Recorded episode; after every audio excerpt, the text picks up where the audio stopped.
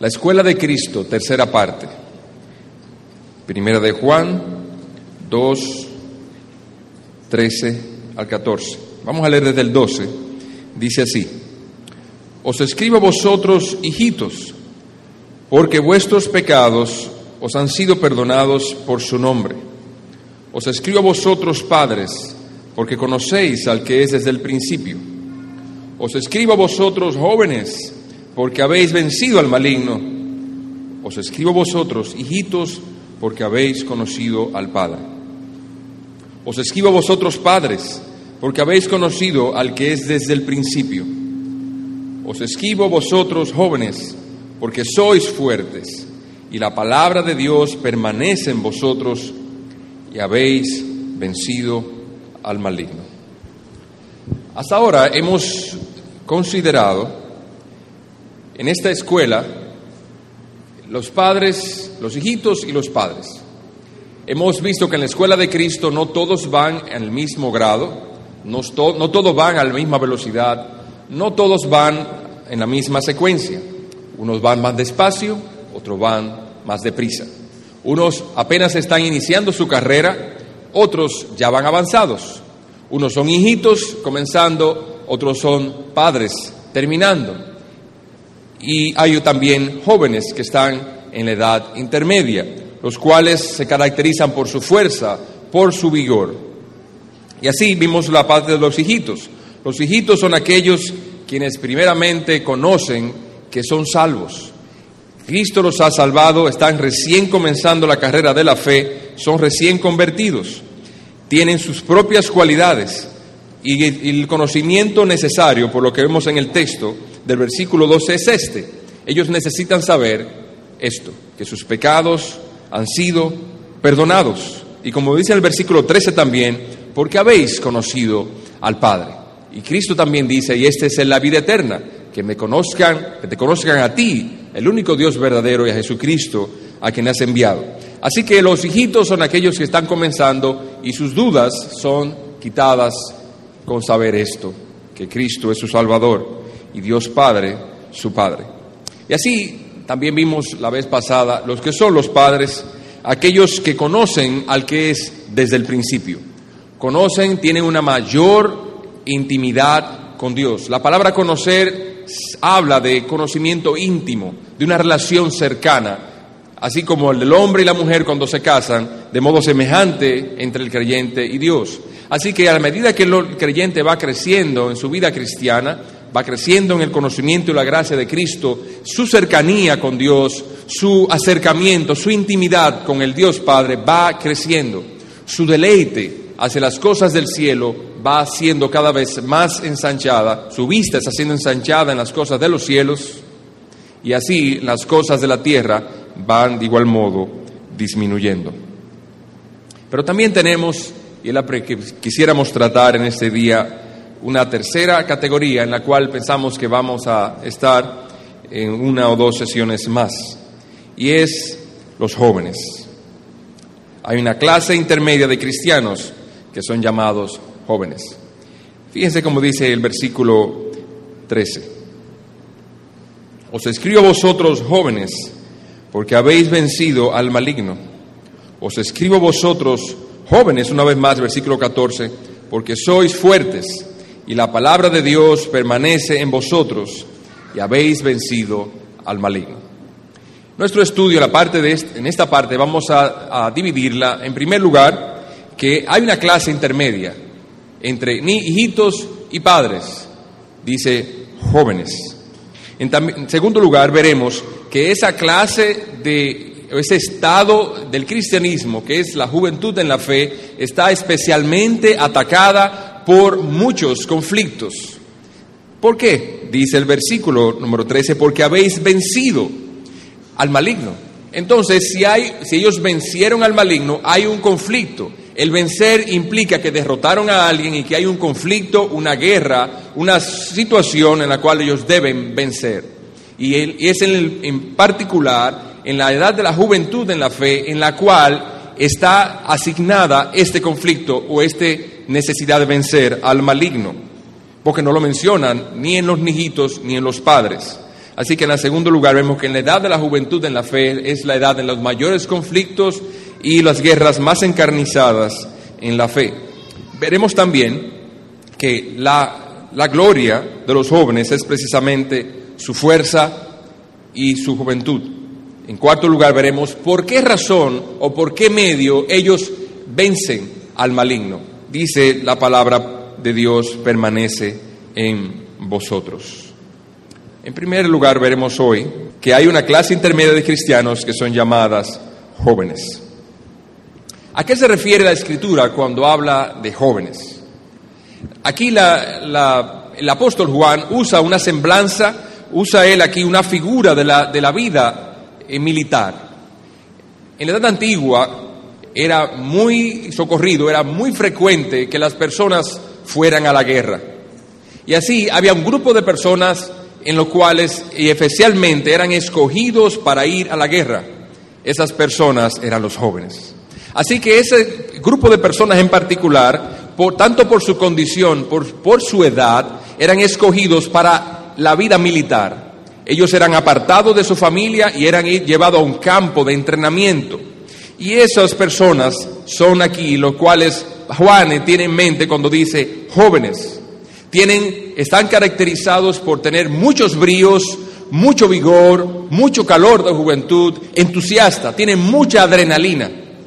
Se pueden subir en altos árboles sin miedo, se tiran de grandes alturas a los charcos sin problema. Pero ustedes seguramente no van a ver nunca al pastor Arocho subida en una escalera en esa ventana. Y tampoco a mí me verán dentro de un tiempo. Pero cuando esta iglesia comenzó, usted veía al pastor Arocha subido en los techos, poniendo lámparas, quitando lámparas, limpiando. Pero ahora el pastor Arocha tiene sesenta y tantos años y seguramente él no va a querer subirse ahí. Él no tiene ya la adrenalina. Y a mí se, tampoco, también se me ha pegado eso, no quiero subirme de igual modo. Si usted se, se junta con, con personas de 60 años, usted se va a sentir que tiene 60 años. Bien, pero esos jóvenes que el, apóstol tiene en mente, ese es el origen del cual él lo piensa. Se refiere a aquellos que por su condición y su estado son elegidos para la vida militar. Y esa semblanza él escoge para eso. Así que todo el espacio que hay entre la vida de los hijitos y la vida de los padres, esa vida es llenada por ese, ese hueco es llenado por ese grupo de personas llamados jóvenes. De otro modo, si un, un recién convertido quiere llevar, llegar a ser padre, a tener gran comunión con Dios, a tener eh, cercanía con Dios, tiene que pasar todo el proceso de ser un joven. Tiene que tener conflictos, tiene que tener guerra y tiene que haber vencido también al maligno. En nuestro texto, la palabra dice, os escribo a vosotros jóvenes porque habéis vencido al maligno. Entonces no, no solamente vemos a quién se está escribiendo de manera particular, a los jóvenes, sino también que vemos que se les dice que han vencido al maligno. El sí que el vencer o derrotar, como habíamos dicho, infiere o implica que hay un conflicto, hay un problema. La condición del cristiano en este mundo, como lo menciona la Escritura, no es caracterizada por la tranquilidad. No vemos en ningún modo en las escrituras que se menciona que la vida del cristiano es tranquila, que es pacífica, como que es una persona que se ha retirado, que una persona que vive de vacaciones, que se ha ido a la playa a recoger caracoles. No es esa la semblanza o la figura que el cristiano tiene en las escrituras, sino que es una vida de guerra. El cristiano está en una guerra continua. La vida del cristiano no es una vida sosegada, no es una vida tranquila, sino es una vida de tensión, de velar, de orar, de donde está totalmente cuidando, de está velando, está todo el tiempo como vigilando su corazón, vigilando todo el tiempo las acechanzas del maligno, vigilando todo el tiempo las acechanzas del mundo, acechando o vigilando todo el tiempo su propio corazón y sus propias corrupciones. Entonces la vida del cristiano no es una vida tranquila, es una vida de guerra. Es, eso es lo que se describe en las Escrituras. Miren Hebreos 12, 4, por favor. Hebreos 12:4 dice, porque aún no habéis resistido hasta la sangre combatiendo contra el pecado. Oigan el grado de combate en el cual un cristiano puede llegar a verse. ¿Qué le está diciendo el escritor de Hebreos? que hay cristianos que se estaban quejando por su condición de conflicto. Señor, libérame de mi conflicto. Yo estoy total, continuamente luchando. Mi marido es incrédulo. La situación se pone tensa, difícil. Tengo años orando por ti y tú no lo conviertes, ni, lo, ni me haces viuda tampoco. Y otro dice, Señor, mira la mujer que tengo. Es una gotera continua. No atiende consejos no se sujeta, pero también, pero tampoco tú me oyes y ella se convierte o me dejas viudo. Señor, dice otro joven, yo he estado fiel a tu palabra y yo he estudiado y estoy en la universidad, no me he fijado, no he hecho nada indebido. Sin embargo, a pesar de que he estudiado y he sido diligente, el profesor lo cogió conmigo y por más que te oro a ti, tú no me das favor delante de tus ojos. Pero, ¿qué es lo que está el cristiano diciendo? Estoy en un conflicto, estoy en una guerra, estoy lleno de tentaciones. Señor, estoy en la universidad y no sé qué hacer, para, no sé para dónde mirar, porque lo, todo está afuera. Las mujeres no están cubiertas, andamos ya como los taínos con toda la carne afuera. ¿Qué hago, Señor? Mis ojos no sé qué hacer. Si entonces me tapo los ojos, choco y voy a herirme la cabeza y como decía el pastor Otto Sánchez, voy a morir de una hemorragia. Señor, ¿qué voy a hacer? Tengo un conflicto constante. Y el hebreo, el escritor hebreo dice, tú estás en un conflicto, estás en una guerra, pero aún no has combatido hasta la sangre. Aún no has combatido hasta el final, aún queda más por más guerra por librar. Y así en el diario vivir del cristiano es un combate a muerte en contra del pecado. Es un combate a muerte en contra del pecado, de las tentaciones, contra el mundo, contra Satanás y sus legiones, el cual aquí se llama el maligno. Pero la escritura dice de los jóvenes que han vencido al maligno. En el mundo material, la guerra no siempre tiene la misma intensidad. Así ustedes ven, por ejemplo, que hay guerras en el Medio Oriente que tienen años. Hay guerras en la, historia universal que habla de la guerra de los 100 años. La guerra de los 30 años, de los 50 años, en los cuales naciones estaban en guerra por cierta temporada o por un tiempo muy largo. Pero hay ciertas temporadas en las cuales se intensifica. Primero, segunda de Samuel 11.1, no lo busquen, dice que David estaba en la, azotea, en su terrado, antes de pecar contra Betsabé, en el tiempo en los cual los reyes solían ir a la guerra. Entonces hay una estación en particular en la cual la guerra se hace más intensa. Los, reyes solían ir a la guerra y era el tiempo en el cual se esperaba que fueran a la batalla. De modo semejante en el cristianismo, en el mundo espiritual, el tiempo de nuestra mayor guerra, de nuestro mayor conflicto en contra de la codicia, del mundo, la carne, es esa edad intermedia, jóvenes en Cristo. Resumiendo entonces, todo ese lapso o espacio de tiempo que hay desde la niñez o desde ser hijitos hasta ser padres es lo que la escritura llama jóvenes o la edad intermedia del cristianismo. Pero eso no quiere decir que los hijitos o los padres hayan sido exonerados de la batalla, sino que más bien en el crecimiento de cada uno se interlazan una etapa con otra Así que todos tienen su conflicto. Todos nosotros, no importa que seas hijitos, no, se importa que seas un joven en la edad intermedia de la fe o que seas un padre en la fe, todos estamos en una guerra. Todos tenemos nuestros conflictos, ¿no es así? Todos tenemos nuestras batallas. Todos estamos librando nuestras dificultades propias contra Satanás, contra el mundo, contra nuestra propia corrupción. Lo que el apóstol sí está diciendo es que a la edad de juventud en la fe es en la cual más frecuentemente los conflictos se dan y son más encarnizados. Y esa parte lo veremos más adelante. Lo que sí es claro aquí es que el apóstol hace una distinción muy clara de las tres etapas. Él, a pesar de que todos para Dios somos hijitos, y si ustedes se fijan en el, en el y han leído el, el libro de Primera de Juan, esta carta la han leído, ustedes van a ver que se menciona unas 14 veces, se menciona la palabra hijitos. Para Dios todos somos hijitos. No hay nadie en la fe ni en la iglesia que no necesite aprender. Todos vamos, todos necesitamos y vamos al mismo libro, todos necesitamos y vamos al mismo Dios, todos necesitamos y vamos al mismo mediador y salvador Jesucristo. Pero el apóstol aquí se dirige de manera particular y especial a cada grupo con sus propias tentaciones, con sus propias guerras. Así que es mi propósito en este día, si Dios me asiste, comenzar a mostrar por qué nosotros necesitamos estar conscientes de si somos hijitos o si somos jóvenes o si somos padres.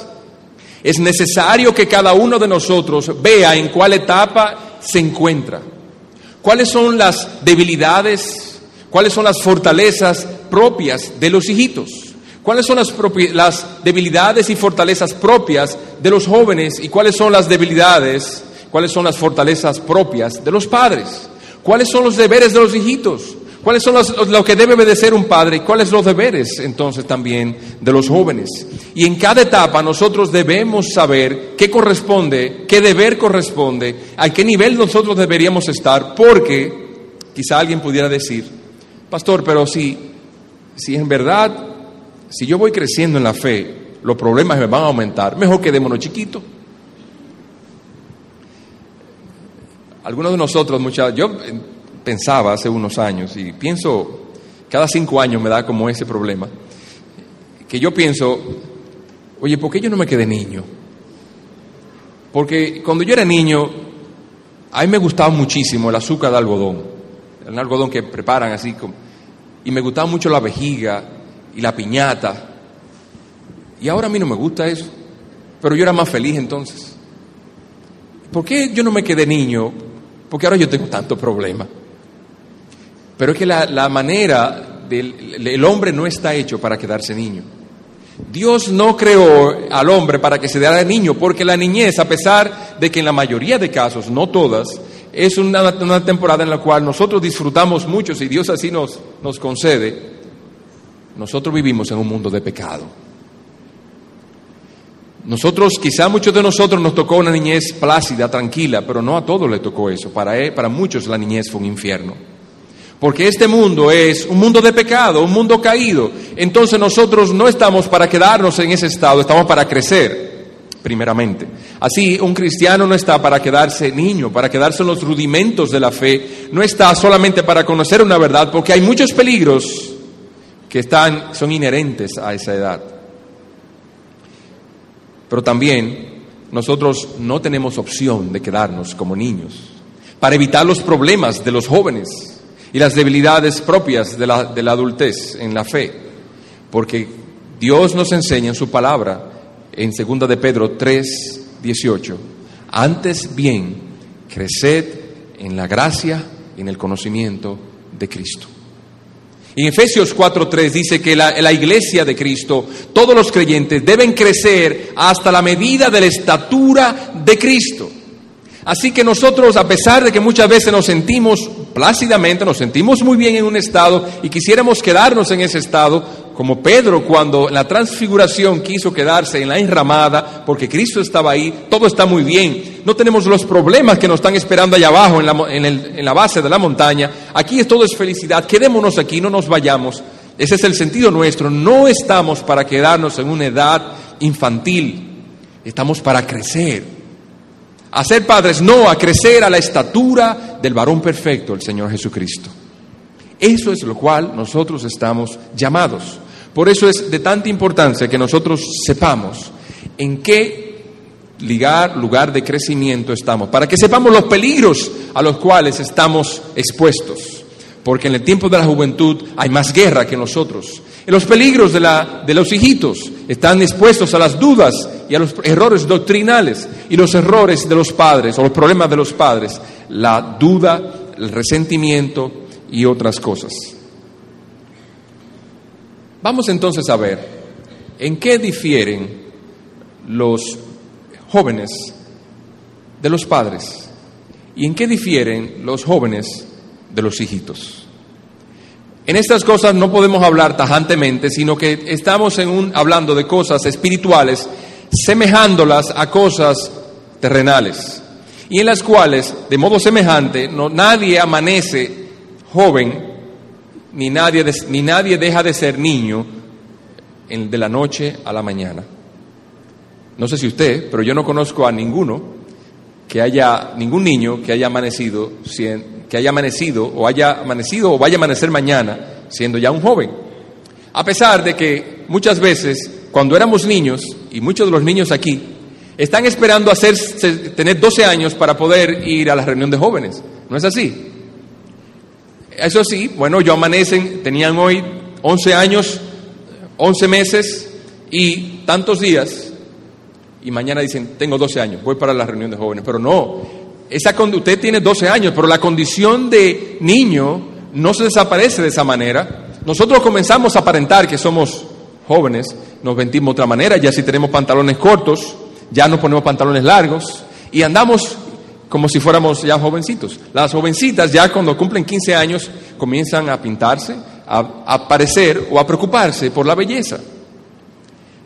Pero de un estado a otro, la realidad es que tenemos un estado intermedio que entrelazan uno con otro. Así, cuando un, niño está creciendo, en los jovencitas es diferente a los jóvenes, pero los jóvenes varones, por ejemplo, de entre 14, 15 16 años, usted lo vio hoy, el mes de julio, y quizá usted lo ve en diciembre, y el niño ha un pie de diferencia en su altura.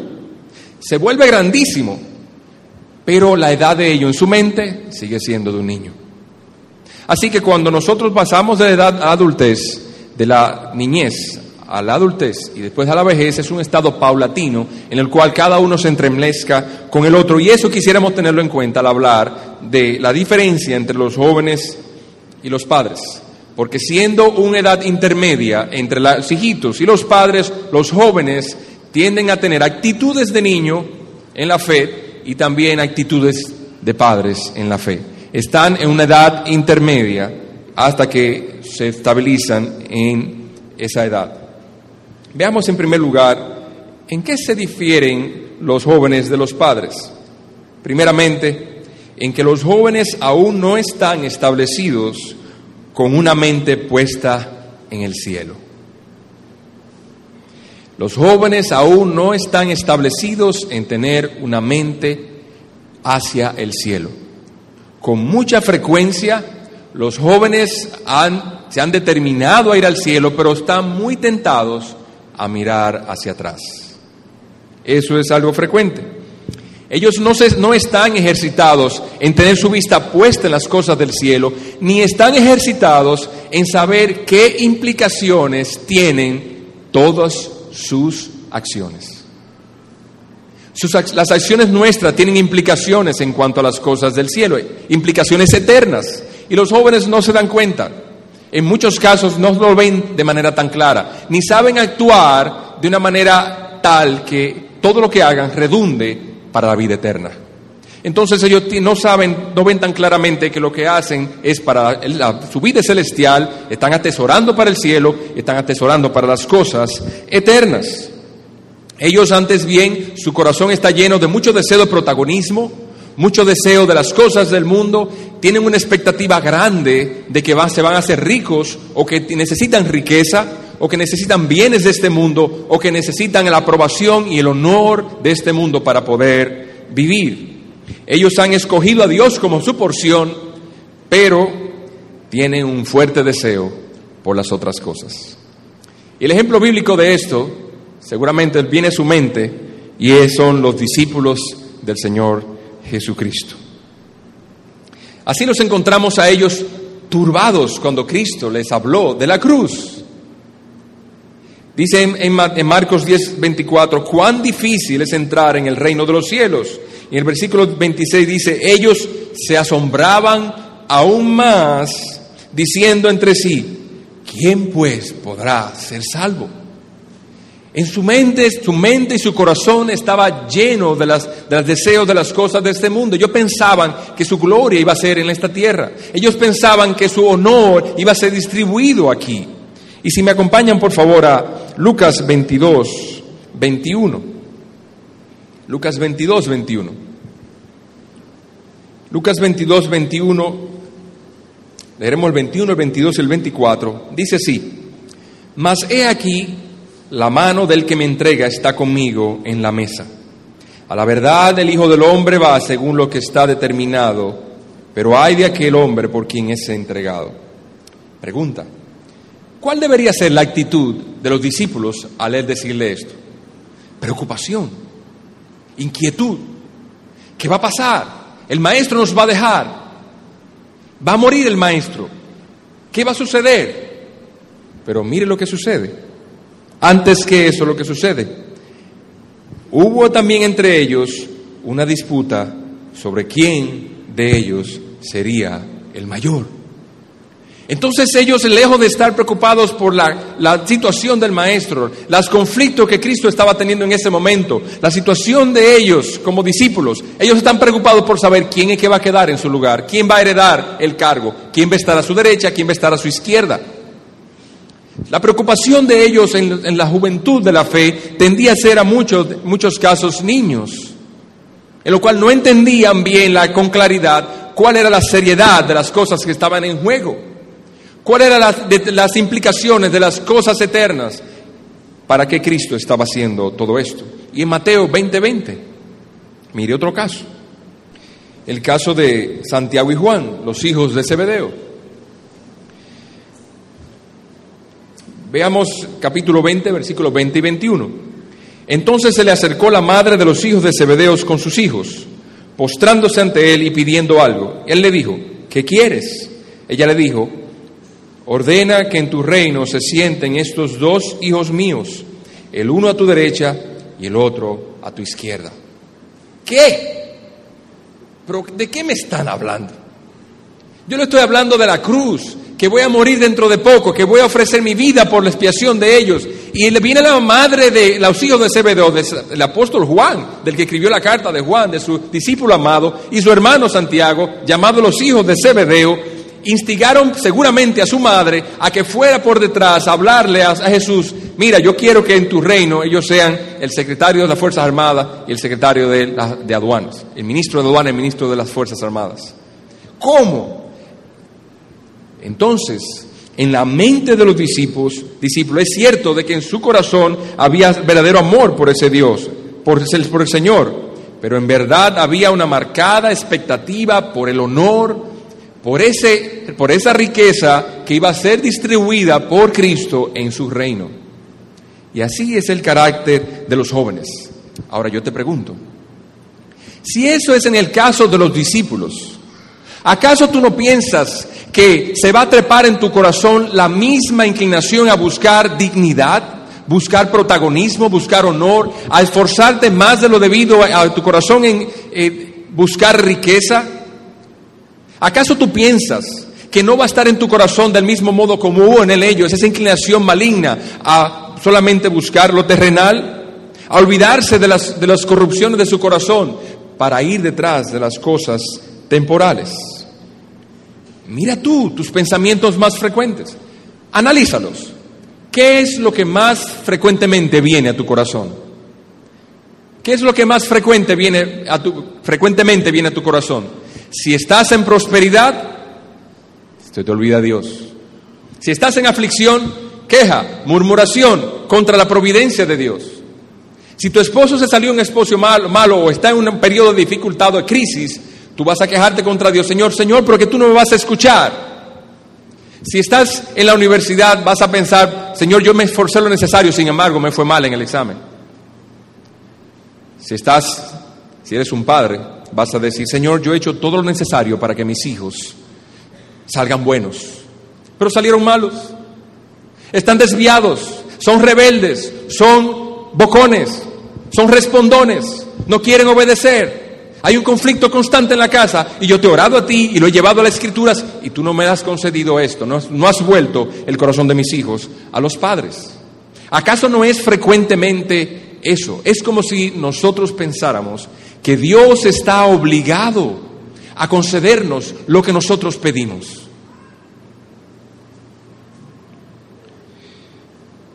O voy a ponerte otro pensamiento. Supón que te llama la secretaria de la iglesia y te dice, hermano, esta semana viene un grupo de jóvenes, viene un grupo de hermanos, viene un grupo de personas de otra iglesia, necesitamos hospedaje. ¿Qué es lo que primero muchas veces viene a tu corazón? Viene a tu corazón, bueno, yo no quisiera porque mira, hay que levantarme temprano y entonces, y la comida, y entonces los oficios, yo tengo que salir. Muchas cosas tienen que ver con la comodidad nuestra. Apelamos más a nuestra comodidad que a nuestro deseo de servir y sacrificarnos por el Señor. A eso es que me refiero. Es el pensamiento entonces de los jóvenes está oscilando entre la verdadera piedad, entre una piedad, eh, piedad y compromiso con Cristo total y una vida en la niñez. Hay mucho en el joven de un pensamiento egoísta, de un pensamiento de vivir para sí mismo y no negarse por amor a Cristo. Y nos quejamos contra Dios de múltiples maneras si nos parece que Él no ha llenado la medida de nuestros deseos en nuestra imaginación. Y así nosotros queremos usar lo que otros usan. Queremos andar como otros andan. Y la queja por lo que nos falta es lo que prima. Si tú te fijas, hermana, muchas veces tú quieres andar como, como las que el mundo andan. ¿Por qué? Porque las del mundo tienen éxito, brillan. ¿Cómo así? Si usted no ha visto, usted no ha ido a una de esas plazas que pasan a esas muchachas a mí no me sale muy bien, el, pero no me sale muy bien el, estilo, pero imagínense con una falda por aquí, con unas modas que están usando que es aquí y son, son anchas, y entonces todo el mundo dice, ah, hermana, es una competencia desleal. No es una competencia a igual manera, porque tú eres hija del rey. No es posible que tú te pongas esas ropas de otro modo sobre qué tú quieres llamar la atención. Así que quizá tú tienes un buen bumper y tú quieres que todo el mundo lo sepa. No, no, no busque eso. Si alguien se va a acercar a ti porque tú tienes un buen bumper, mira, no vas a tener lo que tú deseas al final. ¿Acaso tú quieres un marido que elogie y todo el tiempo hable de tu buen bumper? ¿Es eso lo que quieres? Y entonces, ¿qué va a pasar, hermana, cuando ya tus encantos naturales, ya tu carne no esté tan firme, las cosas no estén, estés más bien flácida? Dice la escritura que la mujer hermosa apartada de razón, es como un anillo de oro en el hocico de un cerdo. Mire, el cerdo es muy bueno en, en diciembre, como asado. Pero usted vivir con un cerdo no es nada agradable.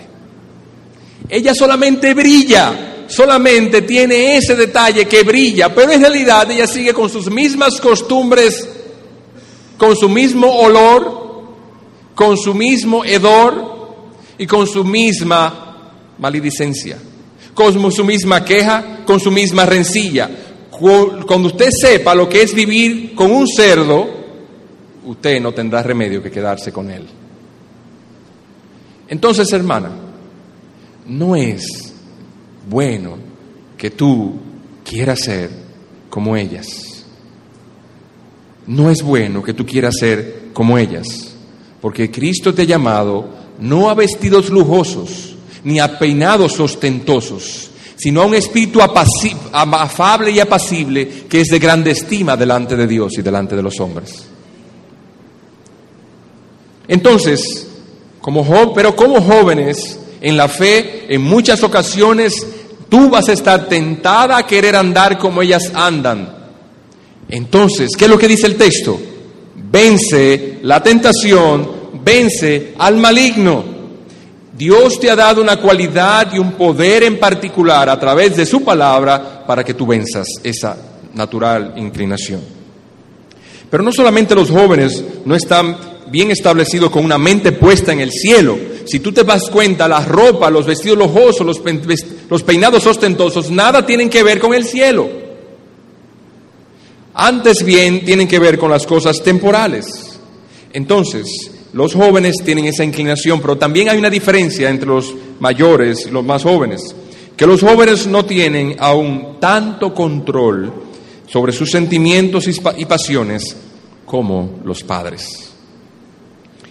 Les repito que los jóvenes no tienen aún tanto control sobre, sus sentimientos y pasiones como los padres. Si bien los jóvenes no responden a toda codicia y a toda insinuación o tentación de avaricia, a toda pasión necia y dañosa, sin embargo, son frecuentemente asaltados y hasta vencidos por la rebelión de sus pasiones desordenadas y sentimientos carnales, los cuales les colocan en no pocos problemas. Mire Colosenses 3.5, por favor. Colosenses 3.5. Dice así la escritura.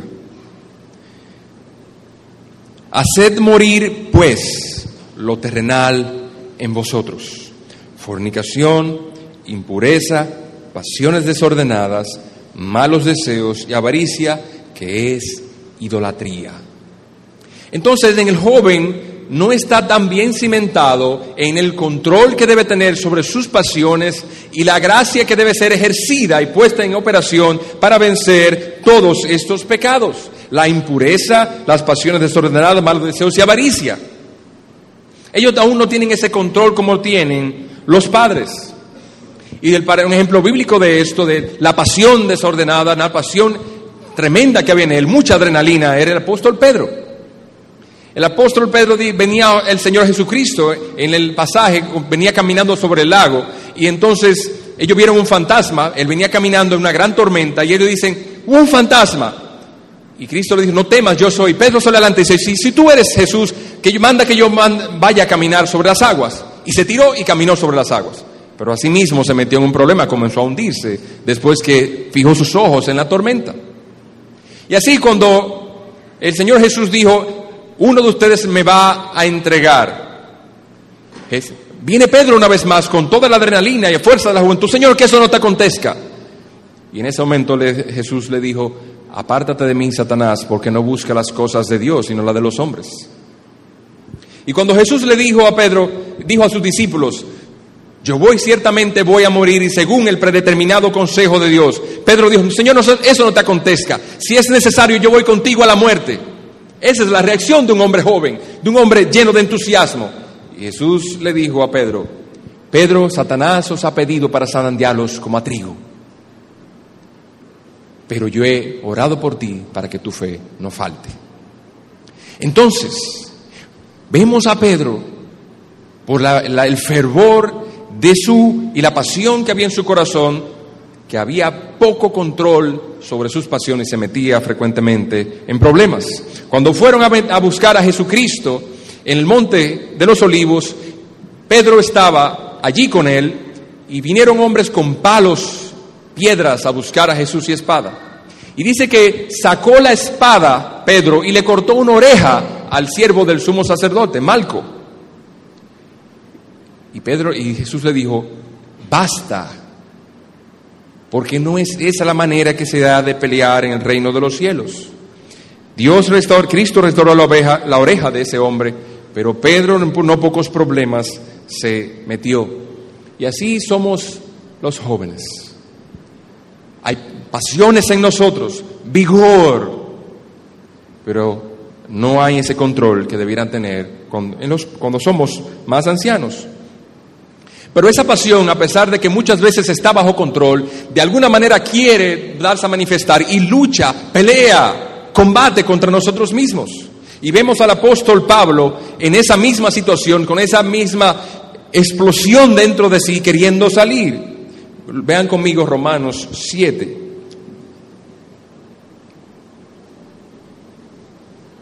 Romanos capítulo 7.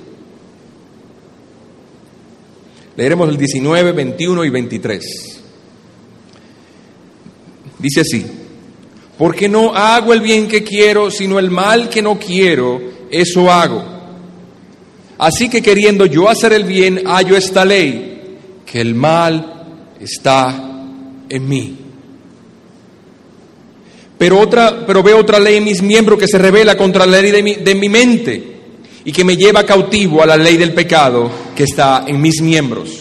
Entonces Pablo está en un conflicto interno que él quiere hacer el bien y se encuentra en la dificultad en que no puede hacer el bien como debería. Haya una ley en sus miembros que se opone a hacer el bien. Y al final dice, miserable de mí, ¿quién me librará de este cuerpo de muerte?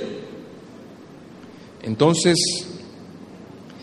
no es que nosotros muchas veces dejemos salir, es que el conflicto de jóvenes está dentro de nosotros. David sintió en un momento la violencia de sus pasiones cuando dijo en el, en, el Salmo 31, 4, dice, pondré freno a mi lengua, pondré freno a mi lengua. Y esa palabra freno es la palabra que que se usa para la palabra brida. A los caballos, para poder domarlos cuando son salvajes, le ponen unas, unos hierros aquí en la boca y lo amarran a la cabeza, que es la manera en que el jinete puede controlarlo y llevarlo a un lado o llevarlo al otro. Esa palabra es la que usa David para decir, pondré freno a mi lengua.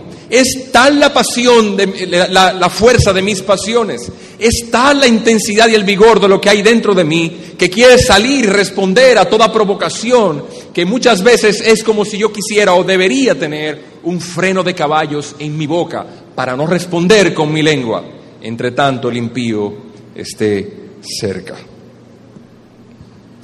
Y por último, en esta parte veremos no solamente que los padres, los jóvenes difieren de los padres que están bien, bien establecidos con una mente puesta en el cielo, en que los jóvenes aún tienen mucha pasión en sí, no controlada, sino que también los jóvenes no son tan sabios y experimentados en el combate espiritual y son a menudo doblegados, a pesar de que también con frecuencia ellos vencen. Las pasiones sin freno pueden turbarnos, angustiarnos y sacarnos de casilla. En la prosperidad, entonces, en los jóvenes muchas veces mengua el fervor, el espíritu de oración se apaga, se nos va el deseo de ir a la iglesia. Pero cuando estamos entonces, en el, por el contrario, en la olla, estamos en aflicción, entonces nosotros somos tentados a quejarnos, tentados a murmurar, muchas veces nos abatimos, muchas veces se crea en nosotros una gran desconfianza hacia Dios y su providencia. Y esa murmuración, ese descontento quiere explotar en nosotros. Salmo 116.1 dice, dije en mi apresuramiento, todo hombre es mentiroso. ¿Cómo? El salmista diciendo eso, dice él en mi apresuramiento. Esa palabra apresuramiento en su origen significa en el calor de la situación. Mi boca no pudo soportar. La tensión que había dentro de mí era tan fuerte que salió por la, por la boca, rompió las barreras de mis dientes y hablé. Dije yo en mi apresuramiento, no hay hombre que sea verdadero, todo hombre es mentiroso. Somos son, los jóvenes son muchas veces sorprendidos por sus codicias y corrupciones internas y son sacados de control fácilmente por las circunstancias externas o muy a menudo. Bien, vamos a dejarlo ahí, por el tiempo se nos ha ido. Y en la próxima ocasión veremos la diferencia entre los jóvenes y los hijitos. Mientras, quisiera darle un punto de aplicación a los hermanos y otro a nuestros amigos. En primer lugar, primera aplicación, el, el diablo es un enemigo con el cual no podemos hacer las paces. El diablo es un enemigo con el cual no podemos negociar. Si nosotros pensamos que hacemos negocio con el diablo nos va a ir bien, estamos equivocados. Pastor, pero yo soy un creyente, yo no hago negocio con el diablo. Mira cuál es un negocio con el diablo. Cuando nosotros disminuimos el, el deber por causa de nuestro deseo para cumplir lo que queremos. Vamos a, vamos ver un ejemplo. Hay una joven que está soltera, pero ¿qué sucede? Ella quiere casarse y no ve en la iglesia ningún prospecto. Y así hay muchos jóvenes que no ven prospectos dentro del pueblo de Dios. Y entonces comienzan a mirar hacia afuera, a ver, a ver si hay alguien que ellos pueden traer a la iglesia y convertirlos. Cristo les ha dicho y les ha enseñado reiteradamente y muchas veces, no puedes hacer yugo desigual con los incrédulos. Pastor, pero que eres un joven, una joven tan tierna, tan decente, tan caballeroso. Yo lo he visto en todos los ambientes posibles. Yo he visto que una persona fiel, íntegra, obe- obedece a sus padres. Ajá. Solamente le falta ser creyente. Entonces, ¿Cristo acaso te ha dado una puerta de salida? A eso no. Entonces ella quiere disminuir el deber para entonces poner su deseo a la altura de lo que Cristo quiere. Eso es negociar con el diablo. ¿Por qué? Porque Cristo ha dicho, no hay concordia entre Dios y Belial. Segunda de, Corintios capítulo 6 dice, no hay concordia entre Dios y Belial, no hay nada en común, nunca vas a ver a ellos dos negociando nada. El momento en que se encontraron y pelearon, Cristo fue sacrificado. Luego venció y él fue puesto por debajo del estrado de sus pies. Pero nunca vas a ver que la luz y las tinieblas tienen un punto intermedio. No hay medio hoyo. O es un hoyo o es plano. Entonces, negociar con el diablo es creer que porque nosotros nos vamos a casar con una persona que tiene cierta apariencia de moralidad, cierta decencia y parece ser cristiano, aunque en su corazón no hay indicio de una vida espiritual verdadera, nosotros vamos a salir gananciosos. Quizás algunos de los que están aquí pudieran responder, responderte, así ese negocio realmente va a llegar a feliz término. No. Dice la escritura que tarde o temprano te vas a lamentar y vas a llorar. Y dice la escritura que será como una espina clavada en tu costado. Cada vez que te vuelvas vas a sentir el incón, vas a sentir la incomodidad de vivir con un incrédulo, vas a, saber lo que significa vivir con un cerdo, con un hombre muerto a tu lado que no tiene vida espiritual en él. Así que no podemos hacer las paces, sino combatir hasta vencerlo. Os escribo a vosotros, jóvenes, porque habéis vencido al maligno.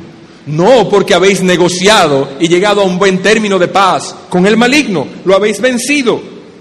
Del lado de Satanás hay un gran aborrecimiento, una gran actividad maligna contra nosotros y una crueldad insaciable.